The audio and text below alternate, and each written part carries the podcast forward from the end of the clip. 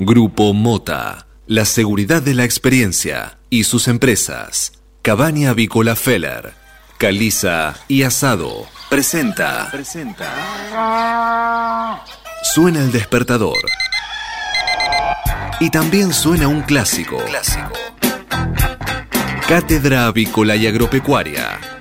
Desde 1956, la más completa información para el campo argentino.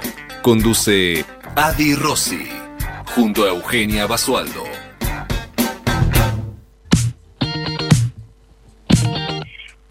Muy buenos días para todos. ¿Cómo andan? ¿Cómo les va? Feliz lunes. Bienvenidos a esta nueva edición de Cátedra Avícola y Agropecuaria. Siendo las 8 de la mañana y un minuto, les damos la bienvenida a esta edición, que es la número 16.536 y corresponde este lunes 12 de abril del año 2021. Como todas las mañanas y como decía hace ya tantísimos años, los estamos acompañando para que comiencen bien informados y con excelentes noticias, o por lo menos eso tratamos de transmitir, no sé si excelentes noticias, pero excelente buena onda eh, en esta nueva jornada de operaciones. ¿Cómo están arrancando esta segunda semana del mes de abril? Ya se nos está pasando el año, tercera semana en realidad, porque abril empezó ahí eh, en un jueves, así que ya transitamos esta tercera semana. Si bien me escuchan a mí sola y me escucharán en estos 90 minutos eh, conduciendo sola, ustedes saben que detrás de todo esto hay un gran equipo que está comandado por nuestro conductor y director Adalberto Rossi, a quien le mandamos un beso grande, se estará reincorporando ya en estos días eh, junto a nosotros. Está Manu Seré en los controles y la operación técnica. Buen día Manu, saludo así virtual y a la distancia. También están los estudios y ya está, está confirmado está su presencia, está Seba Noguera que nos está acompañando. Buen día, Seba, no sé si ya tenés habilitado el micrófono, te saludo. Buen día, Euge, ¿cómo estás vos? Buen día, todo muy bien. ¿Cómo anda todo por allá? Por acá todo, todo muy bien, todo un, hermoso día acá en, Capital, temperatura ideal, no sé cuál es, pero está, está para, para salir a la calle espectacular. Manu me dice que mira la temperatura, Manu, no voy a mirar la temperatura, está ideal. está bien, eh, el ideal abarca un montón, un montón de aspectos, así que lo dejamos a libre interpretación. los fríos números indican 12 grados 2, pero eh, me puse un, un pulvercito liviano y creo que va a sobrar en minutos. Muy bien. Bueno, en un ratito ya vamos a, compartir los datos del tiempo de Capital Federal y, sus alrededores también. Eh, saludamos al resto del equipo, Marcos Díaz y Federico Bucchiarelli, también está Cristian Calabria ahí manejando las redes sociales y todo el contenido de la página LED FM, desde donde nos pueden escuchar, por supuesto. Eh, no solo pueden descargar la aplicación de manera gratuita en sus celulares, sino también desde cualquier dispositivo electrónico sintonizan LED.fm y ahí ya nos escuchan desde cualquier lugar del mundo. Esa es la idea, compartir buena información, una linda mañana y así ya después se quedan conectados con toda la programación de eh, que tiene para ofrecerles el DCM con programas muy, muy interesantes. Empiezan con nosotros y después ya se quedan enganchados. Bueno, estábamos hablando de los datos del tiempo, ¿no? En Capital Federal ya Seba nos estaba adelantando que buenas condiciones, 12 grados, dos décimas, marca también el Servicio Meteorológico Nacional, el cielo está despejado, corregime por favor si no es así, Seba, vos andás chequeando todo. Despejadísimo. Eh, despejadísimo, excelente. 95 es el porcentaje de humedad y la eh, presión 1016 decimal 1 pascales. Eh, la visibilidad es óptima, 10 kilómetros, y se esperan también excelentes condiciones de tiempo con cielo despejado y una máxima de 24 grados.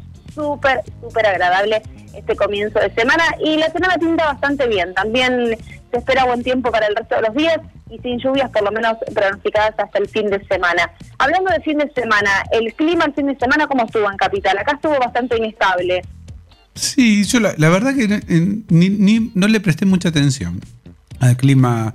Sé que pude salir, que lo necesario en las condiciones que estamos con, con esta segunda ola que está viniendo y, y creo que no he corrido con la lluvia, así que me imagino que bien. Bien, bien. Eh, bueno, en, en, lo que respecta al centro este de la provincia de Buenos Aires, enderó, como ya saben, le paso el parte diario, 8 grados. Cielo despejado también, pero el fin de semana estuvo bastante inestable. El sábado con lluvias intensas durante todo el día, ya habían llegado el, el viernes las lluvias, se extendieron hasta el sábado, el domingo muy buen tiempo con cielo despejado, muy similar a las condiciones que vamos a tener hoy, me parece. 8 grados les decía a esta hora y se espera una máxima de 23 grados con cielo despejado. Un día otoñal por excelencia, me parece. Y así también, también se va a mantener durante el resto de la semana, sin lluvias aparentemente en lo que resta de los próximos días. Así que a disfrutar, a portarse bien, a cuidarse, sobre todo.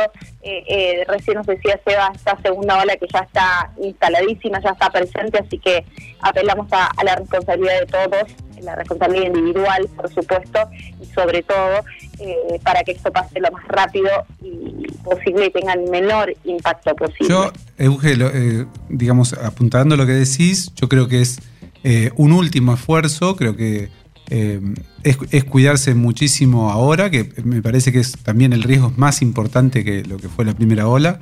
Pero una vez pasado e, este, este esfuerzo, creo que ya está. Eh, el tema de las vacunas a nivel mundial va a ser eh, de, sobrante, te diría yo. O sea, yo me imagino un, junio con, una, una, oferta de vacunas impresionante y, llegando prácticamente todos los países, porque si bien hoy, hoy, hoy escasean, hay laboratorios que van a ir saliendo al mercado paulatinamente y que van a, aumentar la oferta en forma exponencial. Ese al menos es mi, mi, sensación, ¿no?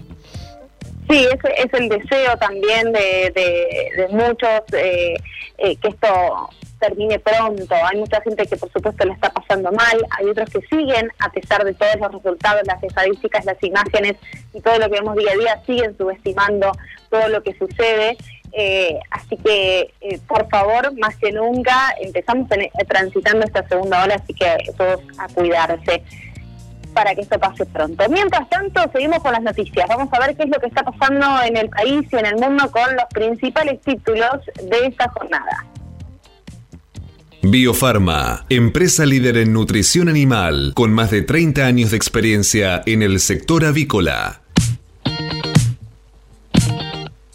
Y en línea un poco sobre este tema, les comentamos que el gobierno hoy se reunirá con los expertos médicos mientras sigue con atención el aumento de contagios diarios de COVID-19.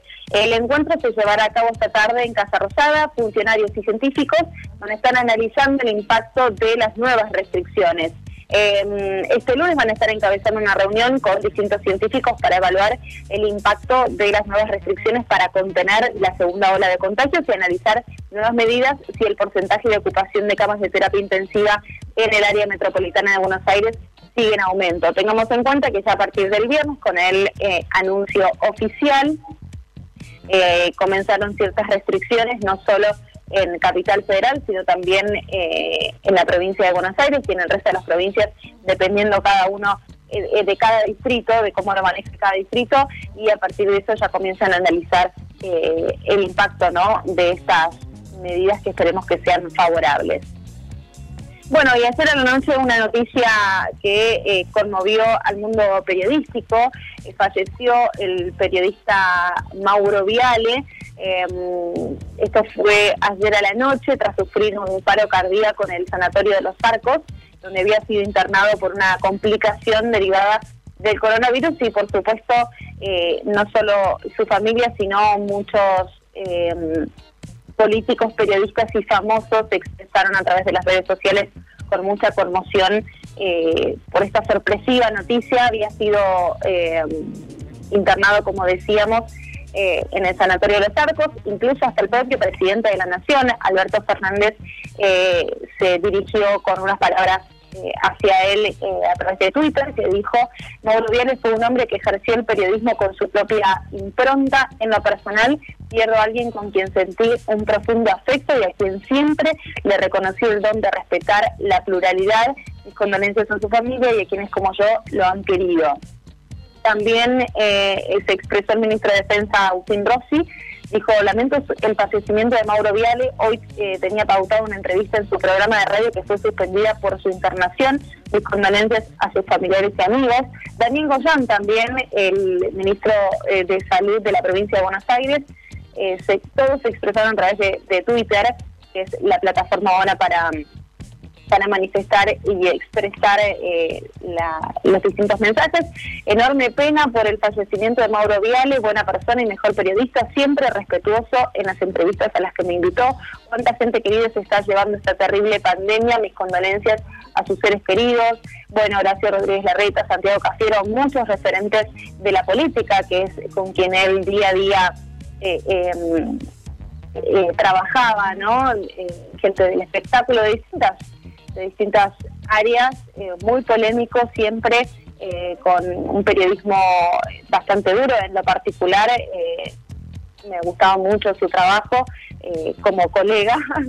me queda grande eh, compararme, por supuesto, pero bueno, desde el, desde el rubro me parece que, era uno de los grandes referentes y fue sorpresiva, por supuesto, eh, la noticia.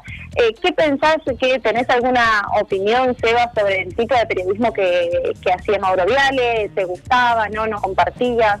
Yo pienso que era, era em, desde lo, lo amateur que puedo, digamos, ser yo, lo veía como una, una persona muy profesional, extremadamente enfocado, eh, y creo que vivía de la polémica, por eso no sabemos cuál era eh, en, muchos aspectos el verdadero Mauro, sino que, digamos, eh, era un animal que buscaba la, eso, ¿no? Ir, ir como, como una fiera hacia el lado más polémico de la noticia. Entonces a veces este, parecía que iba por, como decimos este, en, el, en el interior, por la banquina, ¿no? Pero fuera de eso, una, trayectoria impresionante. Empezó como periodista deportivo, fue exitoso en eso y después muchos años presente en, todos los horarios de las pantallas este, de televisión, ¿no? Sí, su último trabajo eh, fue la, aparición pública en realidad de televisiva, estaba formaba parte de lo que es polémica en el bar, que seguramente hoy van a estar eh, hablando y rindiendo homenaje en el programa de la tarde. Eh, después también pasó por innumerable cantidad de, programas en los que él eh, conducía, programas todos de carácter periodístico y de investigación, siempre muy filoso con sus comentarios y con sus preguntas pero bueno, una, una gran pérdida para, para, el, para el periodismo sin duda, la muerte de, Mauro Viale, que llevó muchísimas sorpresas hacia la noche con esta internación, que poco se sabía de, su internación eh, y su posterior fallecimiento anoche en el Sanatorio de los Arcos. Bueno, en más noticias, eh, habrá balotaje en Perú. Bueno, también mucha repercusión por las elecciones en, eh, en, este país. El maestro de izquierda, Pedro Castillo, lidera el escrutinio y otros tres candidatos se disputan voto a voto el pase a la segunda vuelta. La Oficina Nacional de Procesos Electorales comenzó a difundir los primeros resultados. El postulante de Perú Libre fue la gran sorpresa de la noche y ya se confirmó entonces que habrá balotaje en Perú con los primeros resultados que indican que Castillo tiene un 15,8% de los votos y la elección de este maestro de izquierda es la sorpresa de la jornada, ya que hace una semana ni siquiera figuraba dentro de las primeras opciones de las encuestas para entrar al balotaje. Y de esta forma ya pasaría a la segunda vuelta y su rival estaría entre Hernando de Soto del partido Avanza País, Rafael López Aliada de Revolución Popular Keiko Fujimori de Fuerza Popular. Eh, luego se ubican otros candidatos, pero estos serían, perdón, los principales a ir al balotaje en Perú. Y eh, nos vamos a Ecuador, donde también eh, se llevaron a cabo distintas elecciones. Guillermo Lazo derrotó a Andrés Arauz y fue electo presidente de aquel país con más del 97% ya de los votos escrutados. El postulante de Creo obtuvo el 52,7% de los sufragios frente al 47,2% del candidato del correísmo. La jornada se desarrolló de manera pacífica y con más del 80% de la participación. Así que Ecuador también ya tiene a su nuevo presidente. Y nos venimos para nuestro país, como si no tuviéramos noticias. Comienza una semana complicada para el central. Deberá intervenir más para que no se escape el dólar. Con el retorno de las restricciones por la evolución de la pandemia y eh, las consecuentes presiones sobre el gasto público, resurgen los temores de que el equipo económico y el Banco Central se vean forzados a aumentar nuevamente la emisión monetaria. Preocupación en una laguna de Junín porque aparecieron miles de peces muertos. El fenómeno habría ocurrido como consecuencia de la falta de oxígeno en el agua, producto de fuertes ráfagas y también de la sequía. Eh, los habitantes de esta ciudad, ubicada en el interior de la provincia de Buenos Aires, se sorprendieron cuando al despertar por la mañana del domingo se encontraron con las imágenes de eh, pejerreyes, carpas y bagres apilados en el suelo a apenas metros eh, del agua, según eh, los especialistas, este fenómeno se originó porque las grandes ráfagas removieron el fondo de la laguna donde hay gran concentración eh, de detritos, producto de la sequía que afectó a la zona en estos últimos días y lo que causó esto fue eh, la falta de oxígeno en el agua que derivó en la muerte de peces que ya sin vida fueron arrastrados por las corrientes a tierra firme. Tras los dichos de la secretaria de Comercio Interior, la Federación Agraria reclama al gobierno que aclare si piensa cerrar las exportaciones de carne vacuna. Lo hizo el presidente Carlos Tachetoni, miembro de la mesa de enlace, que hoy se reunirá mientras continúan las críticas a las declaraciones de Pablo Español, quien habló sobre la posibilidad de aumentar las detenciones e incluso cerrar las exportaciones cárnicas. Bueno, la secretaria de Comercio Interior, Paula Español, señaló concretamente que el gobierno evalúa aplicar desde un aumento de retenciones hasta el cierre de exportaciones y el precio de la carne vacuna sigue aumentando. Y en el sector agropecuario, por supuesto, se encendieron todas las alarmas, eh, tal es así que los dirigentes salieron a cuestionar a la funcionaria y transmitir a la población que el sector primario y el valor de los granos tienen escasa incidencia en el precio final del producto. Vamos a estar compartiendo en un ratito el audio con las declaraciones de Carlos Achetoni, el presidente de Federación Agraria, al respecto, eh, que se expresó con muchísima preocupación ante estas declaraciones de, la secretaria de Comercio Interior, Paula Español. Por supuesto que es volver de nuevo a revivir estos episodios que, tan mal le, hacen a la producción, ¿no? Euge, yo creo que fuera de, o sea, es lógico que un gobierno trate de cuidar los precios pero me parece que la vía es la, no, es adecuada y fuera de que se elija esta vía, el tema de que se, estas declaraciones sean públicas es muy negativo para el clima de negocio. Yo creo que no, no está bueno. Me parece que, el gobierno debería buscar otro camino, inclusive dentro de este, de este camino que no es, pienso yo, el, el que los empresarios eh, elegirían, pienso que la forma de comunicarlo es muy mala. Totalmente. A veces las, las herramientas eh, de comunicación tampoco ayudan en este caso eh, y hay temas que son muy sensibles. Eh, hablamos de retenciones, hablamos de aumentos, de cierre de exportaciones y por supuesto se encienden las alarmas, no, es un tema menor. en un contexto tan difícil y tan adverso, muchas veces son temas tan sensibles que hay que estar atentos. Eh, fuerte advertencia del ministerio del ministro perdón de salud eh, bonaerense sobre la ocupación de camas por coronavirus en esta inminente segunda ola el sistema puede colapsar pronto lo dijo Daniel Goyán quien advirtió que el nivel eh, de internados es como el peor momento del año pasado dijo que la propagación del virus va más rápido que la vacunación y además cuestionó que se permita comprar inoculantes a las provincias. Va a aparecer un mercado negro, también advirtió Goyan al respecto. Em, al mismo tiempo que agregó que nos estamos dando cuenta de que la altura de la, hora del de la ola del tsunami crece 20 metros por día. Está ocupado entre el 95% y el 100% de los sanatorios de Buenos Aires esto tiene que ver con el aumento de la positividad de los testeos que ronda el 40% de casos positivos. Esta segunda ola nos agarra con los sanatorios que ya venían con una ocupación de enfermedades no relacionadas con COVID-19 y eh, también dijo que el colapso entendido como la imposibilidad de dar respuesta no sucede porque estamos con un sistema de derivaciones permanente que está muy estresado. Estamos descomprimiendo las internaciones, pero el problema es que todo se va para arriba en ocupación de camas. El sector público eh, en el sector público estamos a un nivel de ocupación de camas similar al máximo del año pasado, en el peor momento, con la diferencia de que aún este año no llegó el peor momento. Y a este ritmo puede colapsar el sistema muy pronto por la velocidad de crecimiento de casos. Así que eh, no es broma, ya las cifras están eh, llamando la atención, las cifras están hablando por sí solas, así que todos a cuidarse eh, que esta segunda ola ya está entre nosotros. no es para, para generar una psicosis, sino simplemente, como decíamos en el comienzo del programa, ser responsables y sobre todo cuidar a los demás también, a nuestros seres queridos. Nos vamos a Estados Unidos porque eh, aquel país volvió a cuestionar la falta de transparencia del régimen chino sobre el origen de la pandemia y denunció las acciones agresivas contra Taiwán. El secretario de Estado norteamericano consideró que si Beijing hubiese compartido información en tiempo real, el coronavirus no habría tenido efectos tan atroces. Además, responsabilizó al gigante asiático de haber elevado las tensiones en el estrecho de Taiwán.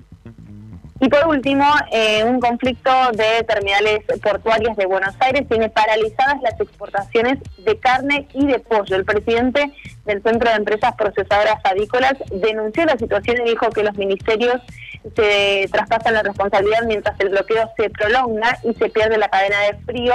Eh, eso lo dijo eh, Carlos, perdón, Roberto Domenech, el presidente de CEPA. Eh, miembro del Consejo Agroindustrial Argentino, a través de un comunicado que eh, se dio a conocer en una reunión con Cristina Kirchner en, el Senado de la Nación, donde eh, este conflicto de terminales portuarios tiene paralizada desde la Pascua y en algunos casos desde antes las exportaciones de pollo, carne y otros productos que demandan cadena de frío. Esto fue denunciado por Domenech en estas últimas horas.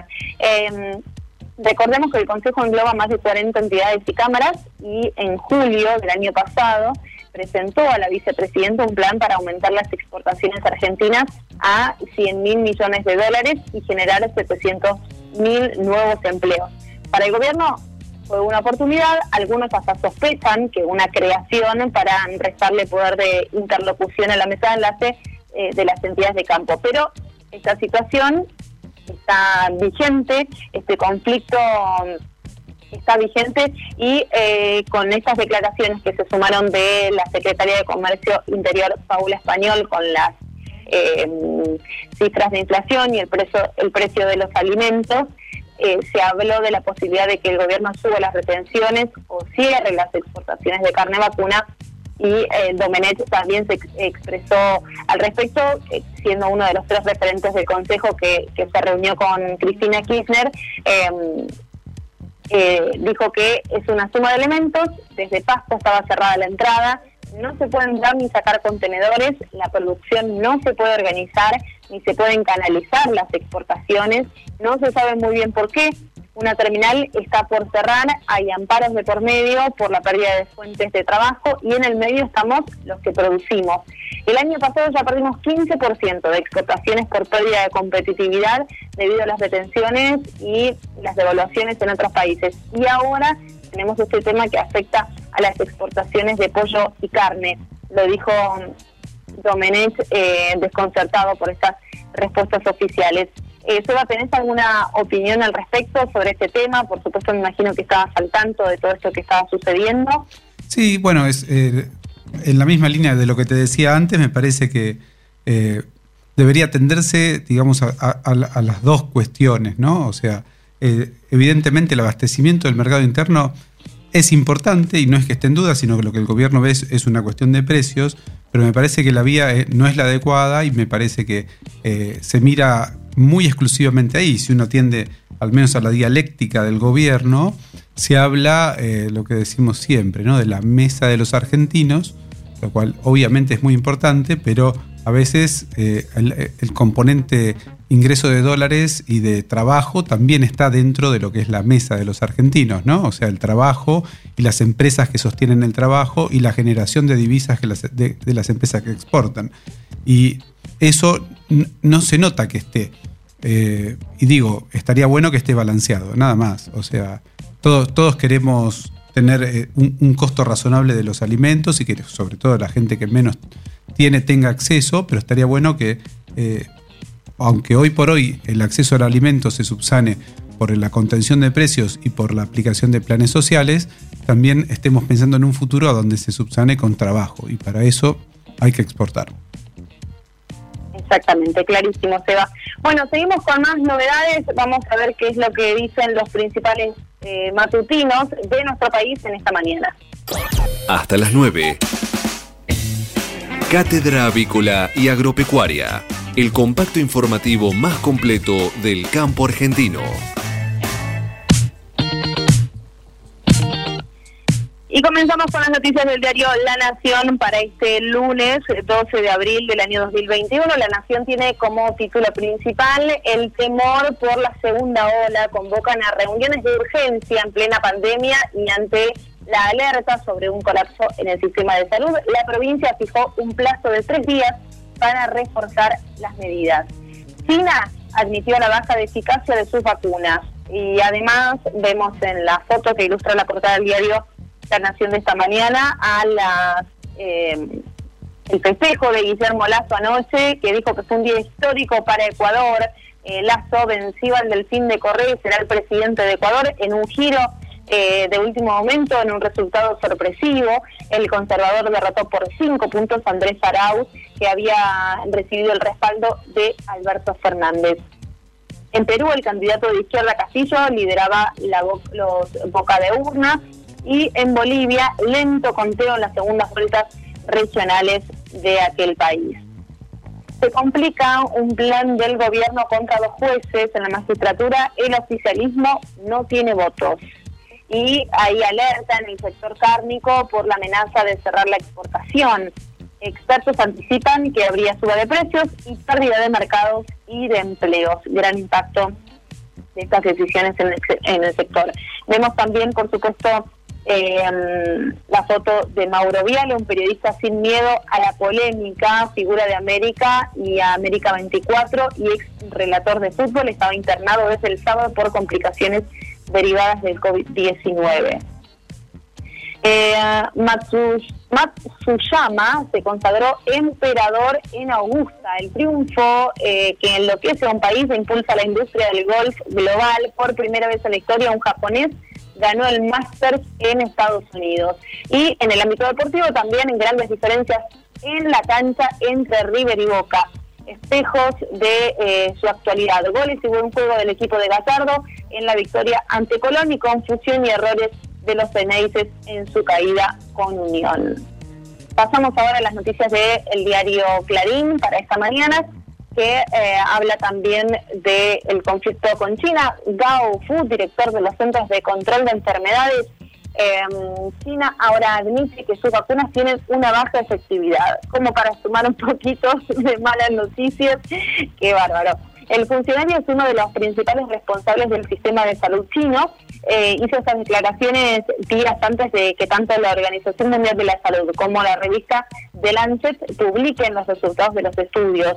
Una investigación de la Universidad de Chile sobre Coronavac, una de las vacunas de origen chino, eh, con virus inactivados, determinó que con una sola dosis logra una efectividad del 3% y con la segunda sube al 56,5%. Argentina compró 4 millones de dosis de la Sinopharm, de la que restan llegar eh, todavía 2 millones. La segunda dosis de esta vacuna debería aplicarse a los 21 días y ante la falta de stock y para llegar a inmunizar a más gente, el gobierno decidió aplazar tres meses su aplicación, pero no hay evidencia de la eficacia de esta vacuna si se aplica con ese esquema. Así que vamos, probando. habría, que ver con tres aplicaciones o con cuatro, capaz que llegamos al 100. Digamos, la primera al 3, la segunda al 50 y bueno, a pincharse. Sí, sí. Sí, sí, sí. Para decirlo sutilmente, Seba. Eh, vemos en la foto que ilustra eh, la portada del diario Clarín, un segundo día de protestas en Rosario piden liberar al hombre que mató a dos montochorros. La justicia ordenó la prisión preventiva por 60 eh, días a Diego Claudiano, el hombre de 25 años que el jueves pasado atropelló y mató a dos motochorros. Los ladrones lo habían asaltado y simularon ejecutarlo de un disparo en la cabeza para robarle una mochila con el dinero. Él los persiguió con su camioneta y los arrolló cuando subieron a una vereda. La fiscalía investiga si hubo un intento de asesinato y la defensa aduce que fue en legítima defensa y que lo que buscaba era evitar que escaparan. Ayer hubo nuevas protestas de vecinos frente a la sede judicial. Impacto regional. Lazo derrotó al candidato de Correa y es el nuevo presidente de Ecuador. El banquero de 65 años se impuso en el balotaje em, Andrés Arauz, el delfín del ex mandatario condenado por corrupción Rafael Correa y aliado continental del kirchnerismo. En su tercer intento por llegar al poder ganaba por 52,5% al 47,4% con el 97% ya de los votos escrutados. Anoche Arauz reconoció la victoria de su oponente. Y de Ecuador nos vamos a Perú con las presidenciales. En Perú se impone la izquierda, pero ya se confirma que habrá balotaje. Volvemos a nuestro país. Movimiento Evita y Barrios de Pie se unen dos grupos piqueteros para sumar más espacios de poder en el gobierno. Buscan formar una corriente política dentro del Frente de Todos y negocian ahora con ministros e intendentes. Mapuches en Villa La Angostura ocupan tierras y dicen que Roca se las entregó en 1902. Una comunidad tomó una hostería y la justicia ordenó que se la devuelvan a sus dueños. Mauro Viale, un adiós antes de tiempo. El periodista de 73 años estaba internado por COVID, polémico y multifacético, multifacético trabajó en radiográfica y en televisión. En el ámbito deportivo, River le cortó el invicto a Colón y se acomoda. Para Boca fue un mal domingo, cayó 1-0 ante Unión. Y así ya completamos el repaso express de los principales títulos de los matutinos más importantes de nuestro país. Pero tenemos mucho más programa hasta las 9. Estamos, somos Cátedra Avícola y Agropecuaria. Hasta las 9. Cátedra Avícola y Agropecuaria el compacto informativo más completo del campo argentino. El campo evoluciona, Galicia Rural también. Cada vez más marcas usan nuestra nueva plataforma para que puedas comprar tus insumos agrícolas de forma más segura. Haz tu pedido con las insumeras y nuestra mejor financiación. Y la aprobás en Office Banking o la app. Conoce más en bancogalicia.com. Galicia Rural, siempre junto al campo. La carne vacuna te aporta nutrientes indispensables para una vida saludable. Encontrá las mejores recetas para este otoño en www.carneargentina.org.ar. Mercado de Hacienda de Liniers. Muy bien, hoy por ser lunes no hay ingresos en el mercado de Hacienda de Liniers, pero sí tenemos las estadísticas vigentes hasta este momento en lo que respecta al acumulado mensual está sumando 31.292 bovinos, eh, pero un año atrás, para esta misma altura del mes de abril, los ingresos al centenario recinto de barrio de Mataderos conformaban un acumulado mensual de 50.695 animales, casi 20.000 animales más de lo registrado hasta el momento en el mercado de Hacienda de Liniers. Recordemos que el viernes pasado en el mercado de Liniers ingresaron apenas 6.252 animales. Y aunque entró muy poco, el ofrecimiento semanal fue de 31.292 cabezas. Esto se vio reflejado en el transcurso de la mañana, donde reinó la selectividad y hubo algunos leves quebrantos para la vaca, que perdió entre 2 y 3 pesos. El consumo, en cambio, presentó algunas mejoras para novillitos y vaquillones medianos y pesados, y además el novillo alcanzó los 188 pesos por un lote de 440 kilos y 185 pesos por un lote de 462 eh, kilos. Vamos a escuchar a, a continuación las declaraciones del presidente Miguel Schiaretti, el presidente de SICRA, eh, sobre la amenaza del gobierno por cerrar las exportaciones de carne. El presidente se expresó al respecto como representante de SICRA, por supuesto, y eh, manifestó la preocupación del sector sobre esta posible, eh, este posible cierre de las exportaciones de carne. Así que si tenemos el audio, Manu, lo escuchamos y lo compartimos. Las declaraciones de la secretaria de Comercio eh, me parecieron realmente una bravuconada, una de las tantas bravuconadas de este gobierno. Eh, realmente yo no creo que se vayan a animar a hacerlo por varios motivos. El primero de ellos es que este gobierno, mejor dicho, este país necesita los 2.500, 3.000 millones de dólares que ingresan por, por exportaciones de carne. Punto uno. Punto 2. El cierre de las exportaciones va a generar aumento de la desocupación de mano de obra, con lo cual eh, en las zonas industriales, en los grandes centros urbanos de las ciudades donde están los frigoríficos van a tener un rebote en las urnas que va a ser negativo para, para el oficialismo. Y en tercer lugar, yo no creo que, es que este, esta secretaria de Comercio quiera convertirse en el próximo Moreno. Ya está repitiendo una, medida que tomó Guillermo Moreno, el célebre este, Guillermo Moreno, y no creo que ella quiera convertirse en él después de saber que el efecto de esa medida implica la pérdida del el stock ganadero.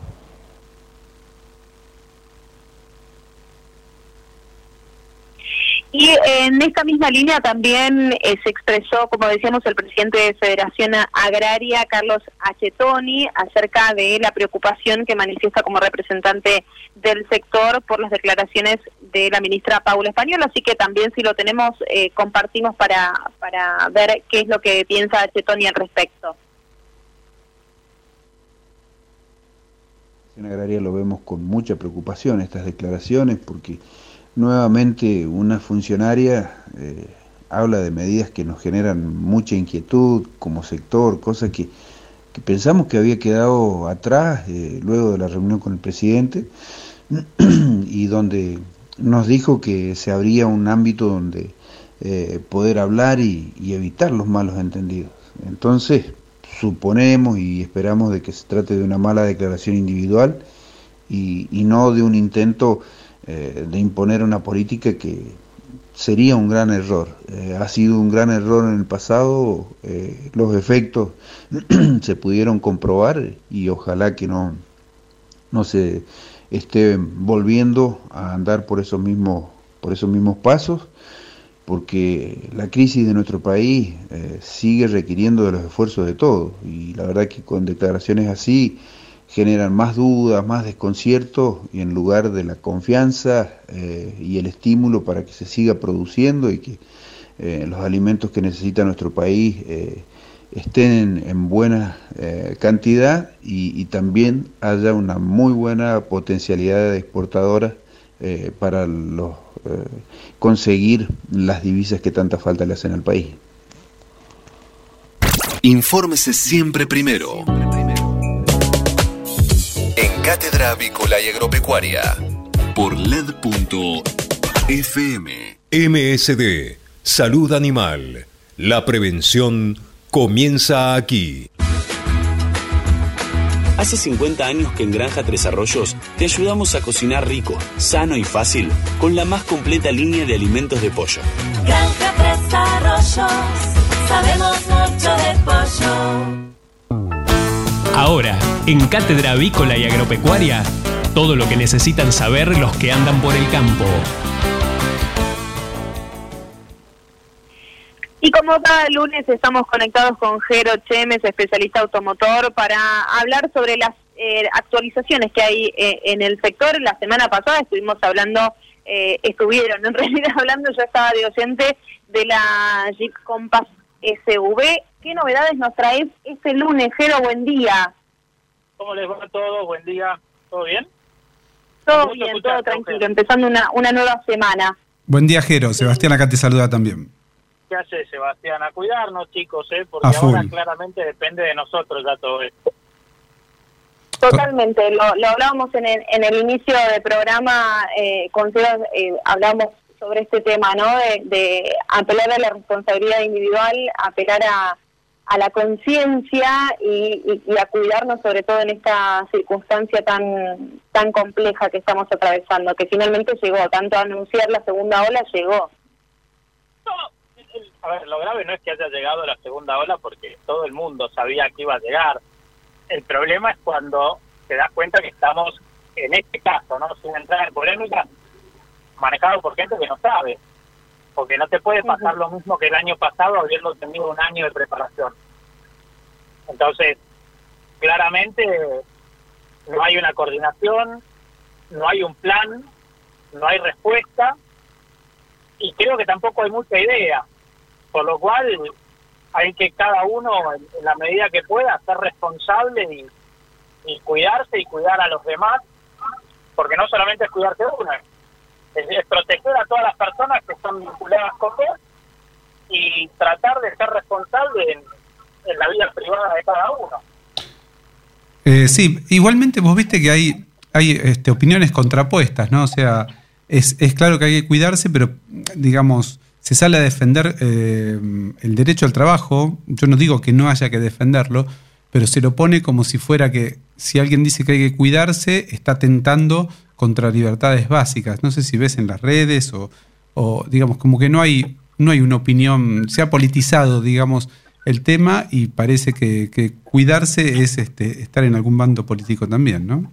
Es que yo creo que precisamente si nos cuidamos, o sea, el problema es que se politizó el año pasado, Sí. cuando hicieron una cuarentena de 300 días y fundieron el país.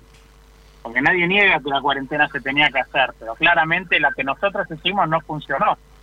No, yo, no funcionó el año pasado y no va a funcionar ahora. yo pienso que sí, que funcionó porque hubo países donde las, las- la gente se moría en los pasillos de los hospitales y aquí no, no se murió, que podría haber sido mucho, mucho más organizado, no hay ninguna duda, no hay ninguna duda, pero bueno, pienso que este, no es un éxito y no sé si hay un éxito en, en este contexto, ¿no? Eh, El Realmente. éxito es no tener las imágenes que vos decís. Ahora, em, el tema es que la alargaron demasiado, entonces el argentino en general pierde respeto cuando no le dan el ejemplo. Entonces, lamentablemente, hoy no hay margen para cerrar el trabajo. El trabajo como se cerró la- el año pasado, donde estábamos todos guardados, etcétera. Por eso yo creo que hay que apelar a la responsabilidad individual y tratar de, de cuidarse para, bueno, pasar la segunda ola y, y ojalá alguien se ilumine y busque una forma de que haya vacunas buenas y no se la pongan los amigos y las novias. Sí, esper- y esperemos, yo cu- cuando me toque, eh, espero que no me toque la China. Hoy por hoy, digo, paso. che, le- si vuelvo el jueves, ¿qué tenés? Sí, es que, a ver, nosotros estamos teniendo las vacunas que el mundo no quiere. Sí, sí, sí. Pero, pero va a haber sobre oferta. O sea, yo, yo voy, sí, mira, yo firmo un Julio Johnson y Johnson, si me dejan elegir. Mira, No, yo, a ver, eh, yo no, no soy especialista en esto y no sería prudente que opine, pero está claro que el mundo no quiere nuestras- las vacunas que nosotros tenemos. Y visto ciertas noticias que están viendo, más el reconocimiento ayer de, de parte de China que su vacuna con una dosis prácticamente no tiene resultado y con dos dosis tremendo. araña solamente el 50%. Ahora- Esto lo declararon oficialmente. Jero, llevándote a tu terreno es lo mismo que nos pasa con, con ciertas categorías de vehículos, ¿no? O sea, vos ves vehículos de, ciertas marcas que tienen condiciones de seguridad en Europa o en Estados Unidos que aquí en, Latinoamérica no traen, digamos. Y lo mismo nos pasa con las vacunas. Eh, a ver, nosotros somos un país pobre, subdesarrollado, emergente o como quieran edulcorarlo. Em, salvo en determinados productos que son world class, o sea que son eh, vendibles en cualquier país del mundo, el resto tenemos un estándar de calidad y seguridad sumamente inferior Total. en la industria automotriz, por ejemplo, y la industria argentina de pick-up, yo lo vengo diciendo hace tiempo, es eh, world class, o sea, a nivel mundial. Las pick-up hechas en Argentina por las empresas radicadas acá pueden competir perfectamente con las hechas en Asia, con las hechas en Sudáfrica o donde sea que se hagan. Qué bueno eso. ¿sí? Eh, Pero estoy hablando de las pick-up. Después, todo lo que sea autos y SUVs del Mercosur están un escalón abajo de sus similares europeos o americanos. Ahí sí se nota. ¿Por qué? Porque son para el mercado nuestro. En cambio, las pick-up hechas en Argentina, que acá recuerden que hay fábrica de Toyota, Ford, Volkswagen y Nissan Renault en Córdoba. Las pickups hechas acá se exportan, pero no se exportan solamente a Latinoamérica, se exportan a varios lugares del mundo. Entonces realmente la industria nuestra es muy buena en este aspecto, pero si el producto se vende solamente en el Mercosur, y bueno, Renault con el Quid eh, No llega a ningún lado. tan, poco, tan pocos refuerzos de carrocería que lo estrellaban y el auto se desintegraba. Fue un escándalo. Queda hecho una moneda. Sí, bueno, también hubo una, una situación muy muy conocida con el crash test de la Renault Duster hace varios años, que le hicieron la prueba a la Duster Argentina en Alemania, y era, la, o sea, la Duster sudamericana era igual a la, a la rumana Sí, en forma, pero cuando las estrolaron contra la barrera, a la Duster Argentina no solamente se desintegró, sino que no pudieron sacar el muñeco. No te puedo creer. No, no, tuvieron que cortarla con una moladora y esto fue documentado por un sitio periodístico y, y la verdad que, bueno, ahí se reconoció que la Duster sudamericana no tenía la misma calidad. Bueno, ese es un papel que un gobierno debe tener, ¿no? La regulación, o sea, ¿quién permite que se venda acá con estándares inferiores? Y en ese caso, el gobierno sí tiene que estar para, para controlar y proteger al usuario, ¿no? Primero sí, y segundo, yo te recuerdo que Argentina y Brasil eh, son de los pocos países que todavía aceptan que haya autos sin ESP, porque no es obligatorio por ley. Obligatorio por ley en el Mercosur es dos airbags y ABS. Esto es lo que había en Europa y en Estados Unidos en la década del 90, o sea, hace 20 años. No es obligatorio que los vehículos traigan ESP, que es el control de estabilidad, que es lo que realmente te salva la vida. Que debe ser ahora, para el 2024 va a ser obligatorio. Que a nivel costo de un vehículo no, no debe ser, no debe ser, este, digamos, invalidante para venderlo, ¿no? O sea, si le ponen Mira, el SP, módulo de ESP no debe estar más de 20 dólares. no te puedo creer. Me, ah, me sorprendiste. No, no, bueno, pues si vos supiese la- lo que valen las partes que componen un auto, Veinte. en algunos casos decís, no, no puede ser. No te puedo creer. de dólar. Pero me sale una mala palabra. ¿Qué? Bueno, Ah, ah. para que te des una idea, eh, hay empresas que sí tienen toda su oferta eh, ranqueada arriba, o sea que ya, aunque no lo exija el gobierno, todos los vehículos que venden vienen con control de estabilidad. PSA, Pero- no, PSA no. ¿no? Ah, perdón, pensé que tenía. La mitad de los vehículos de PSA no tienen el control de estabilidad. Mira vos. Increíble. Renault tampoco, Chevrolet tampoco, eh, Fiat, Fiat creo que, no me acuerdo, pero hasta la Estrada sí, pero el Cronos no me acuerdo. Eh, después, bueno, las que sí tienen todos son... Eh, no, Volkswagen tampoco porque el Gol no tiene SP. No vas dejando ninguna, Que Jero. tienen son Toyota, Toyota tiene todo con SP, Sí, Ford tiene todo con SP y Honda, bueno, Honda vende dos modelos sí. nada más. Y Toyota le costó, ¿eh? Porque se resistió. No, pero Toyota es eh, en la acá entre los conocidos recordamos una histórica frase de un gerente de Toyota cuando le preguntaron hace cinco años por qué el Toyota Corolla, un vehículo exitosísimo eh, y referencia del segmento, no traía SP en Argentina. Y el pibe este dijo, lo que pasa es que el Toyota Corolla es tan estable que no necesita SP. Quedó en las volufrases históricas. Es muy bueno. ¿Qué fue? El Je- pibe se tenía toda la fe. Jero, hubo un, un gerente de Toyota, yo no sé si es verdad o es un- un- una, una cuestión de rumor popular, que había un chiflete, hacía un chillido, la, digamos, hacía un ruido aerodinámico la, la Hilux a determinada velocidad que era superior a la legal, y cuando le dijeron, dijo, bueno, lo hace arriba de la, de la velocidad legal, entonces no hay que corregirlo. ¿Es, es verdad? Eh, sí, prefiero no opinar sobre el tema. digamos. Está bien, perfecto. Las, las automotrices, las automotrices son empresas que deben ganar dinero. ¿Sí? Eh. Entonces, para ganar dinero tenés que vender caro y producir lo más barato posible. La diferencia es que si vos tenés una panadería, si vos no producís con calidad, y la, la factura no es rica, pero no te vas a morir. Si vos en una industria automotriz no producís con calidad y seguridad, y te vas a poner una torta. Este, sin hablar, de- hablando de Toyota, perdón, sin hablar mal, la Toyota Hilux tiene un problema serio de estabilidad, todos lo sabemos, a alta velocidad, porque no pasó la prueba de lance.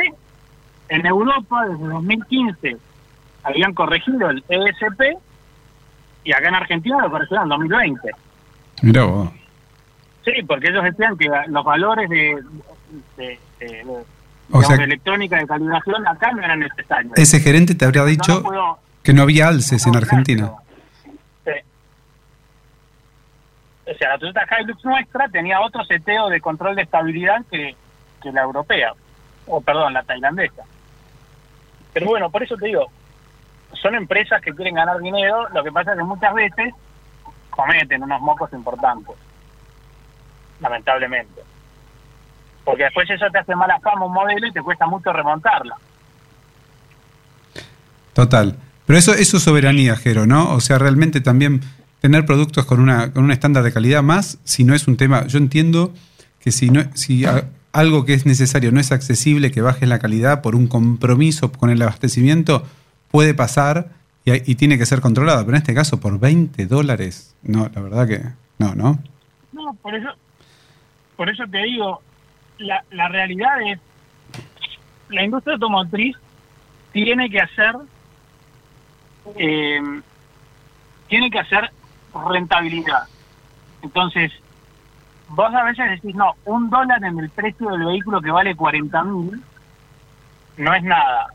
Pero cuando lo, lo masificás y lo llevas a volumen, a 100 mil autos por año, Sí, son 100 millones de dólares. sí, sí, sí. sí. Entonces, eh, realmente se fija mucho el número. Lo que pasa es que, bueno, hay empresas que realmente no prestan atención a eso. Para mí es inadmisible que un, que un vehículo venga sin ESP. Pero también es responsabilidad del usuario, porque el argentino en general no pide, no quiere pagar algo que no ve. Quiere- No lo ve porque no lo usa. Sí, sí, sí.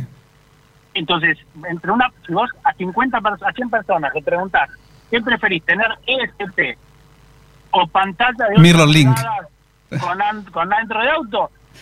El 85% te dice pantalla. Perdón, Jero, lo, lo, lo chequé con un vendedor de, de- de una importante marca, es así. La, la- la mitad de la gente entra preguntando por la pantalla y las capacidades que tiene, es así. Confirmado. Es así y, y eso es eso debe educarnos como clientes porque el ESP, el control de estabilidad, ahora, yo estoy vivo, de- hablando por teléfono acá, porque dos o tres veces realmente el control de estabilidad me ayudó a no tener un accidente que hubiese sido al final. Eh, entonces, la gente no le da valor hasta que se la pone. Entonces, como nadie se compra un auto para tocar, no le dan el valor que tiene que tener. Prefieren la pantalla que lo que se ve. Perfecto, perfecto. Pero, Seba, muchas gracias por, por este, este intercambio súper enriquecedor. Muchas gracias. Buena semana, espero. Quedan siempre temas pendientes eh, por tocar, pero eh, el de hoy fue súper interesante. Así que te deseo buena semana y nos volvemos a encontrar el lunes. Perfecto, el lunes les cuento cómo salió lo de la Jeep con Pastre y Hawk. Qué bueno. Excelente. Seguimos con más programa. El próximo lunes te esperamos con más información para que te manejes mejor en el campo. Hasta las 9. Cátedra Avícola y Agropecuaria, el compacto informativo más completo del campo argentino. Si hablamos de calcio, hablamos de conchilla. Y si hablamos de conchilla, hablamos de Bayer. Por calidad, eficacia, atención y servicio, la mejor harina de conchilla es producida por Bayer. Téngala en cuenta y no dude en llamar al 011 42 92 76 40. Ahora en Cátedra Avícola y Agropecuaria, Mercado de Cereales. Repasemos rápidamente lo ocurrido durante la última rueda de operaciones en el mercado granario local. Durante la rueda del viernes pasado, el mercado granario local contó con ofertas de compras dispares y discretos volúmenes negociados. Por soja, el valor propuesto por la mercadería disponible cayó a 320 dólares la tonelada y por su parte el precio ofrecido por maíz contractual fue de 208 dólares la tonelada. En cuanto a la oferta de trigo por mayo, les comentamos que se ubicó en 198 dólares también por tonelada.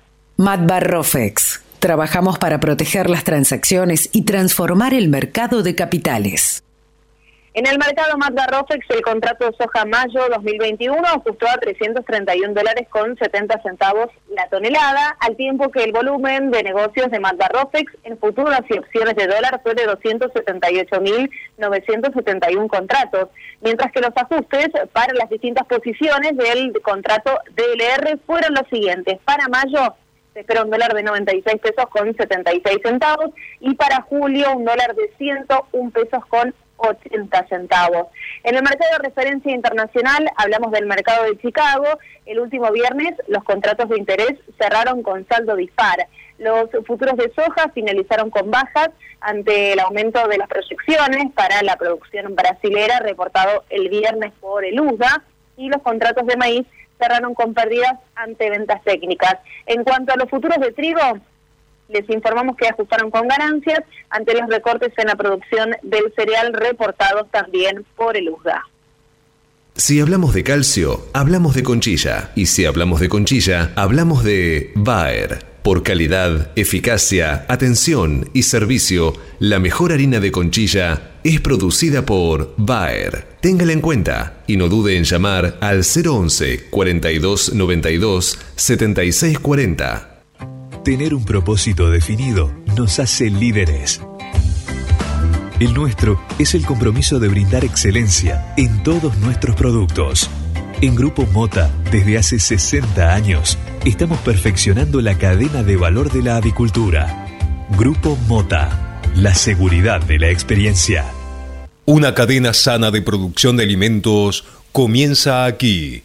MSD Salud Animal. Biofarma, a través de su laboratorio de análisis nutricional, FeedLab, brinda los servicios de control de calidad que sus clientes necesitan.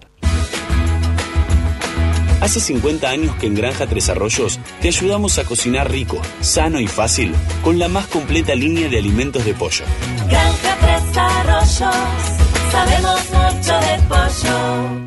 Si quiere producir un parrillero pesado, redondo y bien pigmentado, comience por un reproductor COB, una genética para ganar mercado. Garantiza Genave. Frigorífico de Aves Soichu es la empresa preferida por los integrados, porque Soichu les brinda su respaldo y apoyo permanente, además de contar con la seguridad y el compromiso que necesitan. Intégrese con nosotros en Entre Ríos llamando al 034 4415 530 461. En Buenos Aires, comuníquese al 024 7415 66 77 78. Frigorífico de Aves Soichu. Solidez y calidad siempre.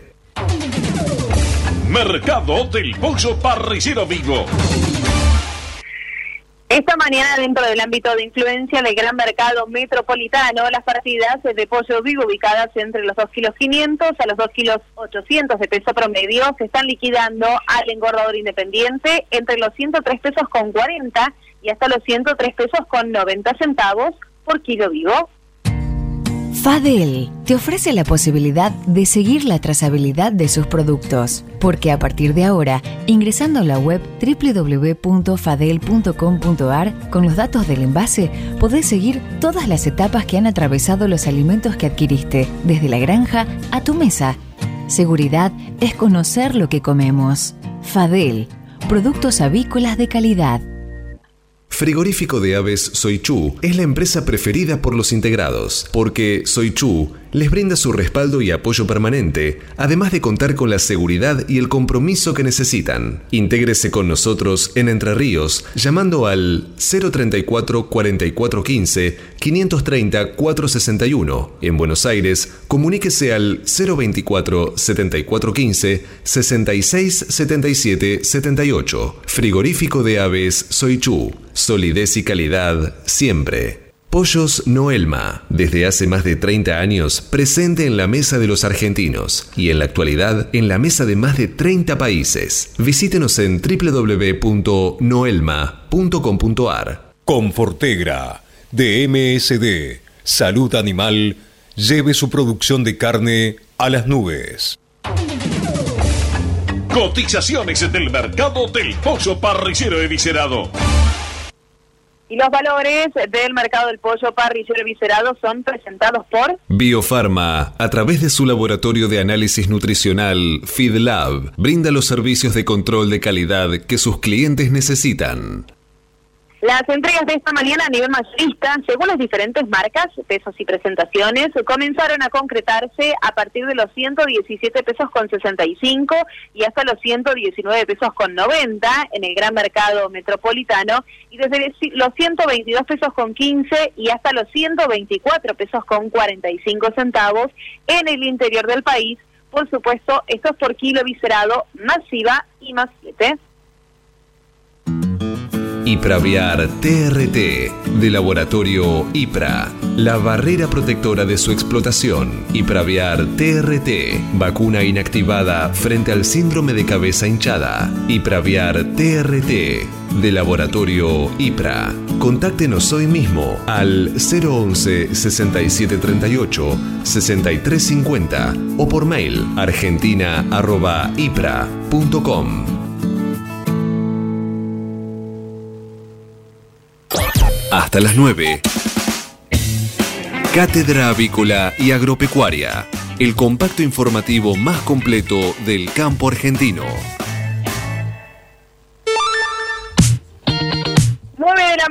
Un minuto en todo el país y ya nos corre el tiempo para cerrar el programa, pero eh, no quiero eh, eh, seguir sin agradecer la presencia de Seba Noguera. Seba, gracias como siempre por haber estado presente y así a la distancia, en mi caso, en el programa. Te esperamos, ya sabes, las puertas están abiertas de la radio como siempre para que puedas venir y compartir todo tu conocimiento. Un placer, Euge, y bueno, sí, nos estamos viendo pronto.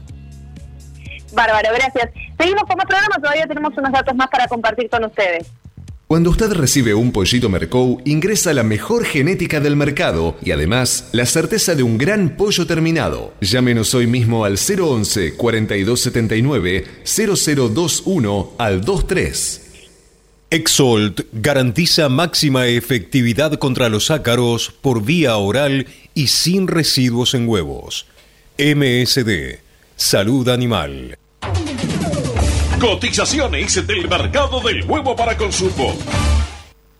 Y los valores del mercado del huevo para consumo son presentados por Biofarma, 30 años brindando excelencia y calidad en sus productos y servicios. Valores promedio en el gran mercado metropolitano. Los blancos grandes se están negociando desde los 70 pesos a los 70 pesos con 35 centavos y los de color se ubican entre los 73 pesos con 35 a los 74 pesos. Peleando contra la salmonela, dele el golpe final con Salembacte de MSD, Salud Animal. Para producir con el mayor ahorro le ofrecemos las campeonas en conversión.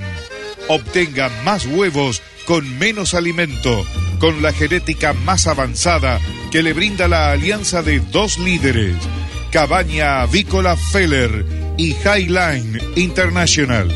Comuníquese al 0343 487 6065 o por email a feller arroba grupomota.com. Grupo Mota, la seguridad de la experiencia. Los argentinos somos así. Sabemos hacer sacrificios y unirnos en las malas. Los argentinos somos así, fanáticos, polémicos y apasionados. Somos solidarios, amigos y generosos. Los argentinos tenemos aguante. Por favor, quédate en casa. Lávate las manos, cocina cosas ricas y sobre todo, cuídate y cuidanos. Caliza, el pollo argentino. En casa, con vos. Hasta las 9. Cátedra Avícola y Agropecuaria, el compacto informativo más completo del campo argentino.